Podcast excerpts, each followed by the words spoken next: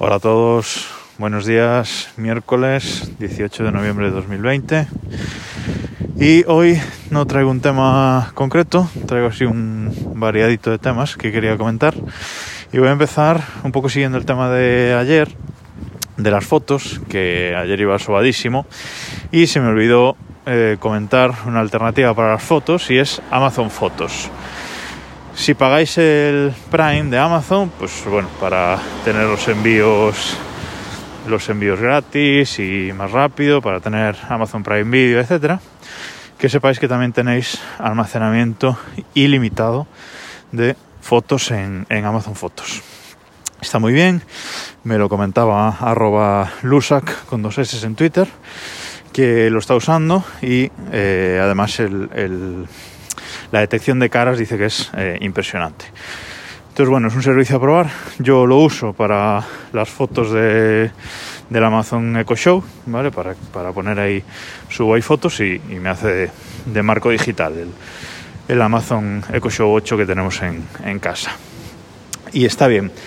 Lo que pasa es que tiene un, peligro y es que el almacenamiento ilimitado es solo de fotos, pero no de vídeos. Eh, y para vídeos Amazon da 5 GB dentro del Prime, aunque se puede pagar también por más almacenamiento, pero de base son 5 GB. Y es un peligro porque, bueno, puedes subir ahí todas las fotos, pero cuando empiezas a subir vídeos, pronto te quedas sin almacenamiento. Bueno, puede ser una alternativa, pero a ver qué, es, qué se hace con los vídeos. No me acaba de parecer una solución eh, integral válida.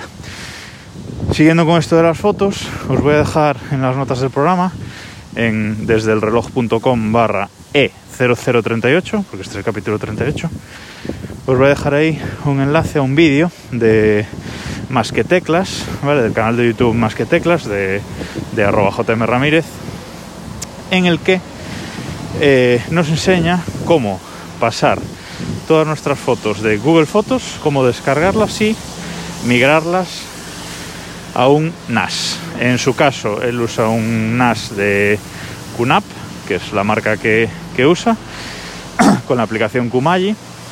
Pero bueno, eh, si tenéis un NAS de Synology, Synology, perdón, Synology también tiene la aplicación Moments, que es similar, por lo que he visto. Y el proceso de descarga de fotos de, Google, fotos y de, de mm, grabar los metadatos en las fotos, etcétera, es, eh, es igual. O sea que os dejo ahí el, enlace al vídeo echando un vistazo porque si alguno tenéis un NAS, pues es una buena alternativa. Anuncio parroquial. Ayer por la noche grabamos eh, un nuevo episodio de Keep Pushing Podcast, eh, mi podcast de, de Fórmula 1 con otros cinco locos formuleros. Episodio 195. Ya lo tenéis en YouTube y en breve estará en, en todos los canales de, de podcast. Y sobre el tema eh, de hoy, quería comentar que Apple ha sacado una nueva herramienta para embeber, ah, tener un player eh, embebido para poner en, webs, etcétera. Dentro de sus. Uy, qué ruido hay por aquí. A ver un momento. Dentro de sus herramientas de, marketing que tiene para, para varios productos, pues está también esto nuevo que has sacado de eh, para podcast. Vale, entonces tú vas a la web, no tiene por qué ser tu podcast propio, simplemente vas a la web de herramientas de marketing de Apple, en la parte de en la parte de podcasting, buscas el nombre del, del podcast. Hay muchísimo ruido hoy, ya lo siento, ¿eh? Buscas el nombre del podcast y puedes embeber pues todo el podcast en sí con todos los capítulos y un player abajo o puedes embeber un capítulo concreto. Vale, esto creo que lo voy a empezar a usar en los posts del blog también para dar un poquito más de facilidad. Y bueno, está bien, queda, queda bonito, está muy bien.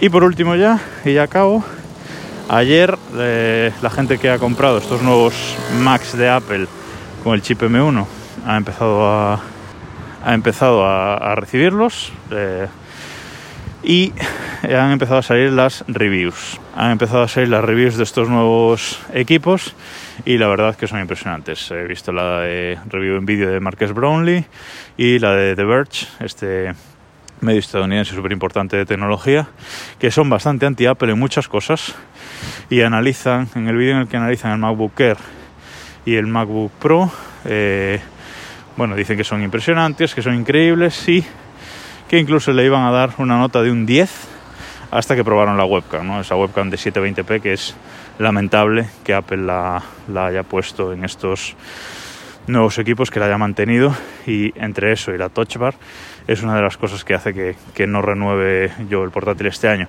Aunque también os digo que cada vez estoy más caliente porque el rendimiento que están mostrando estos equipos es absolutamente impresionante.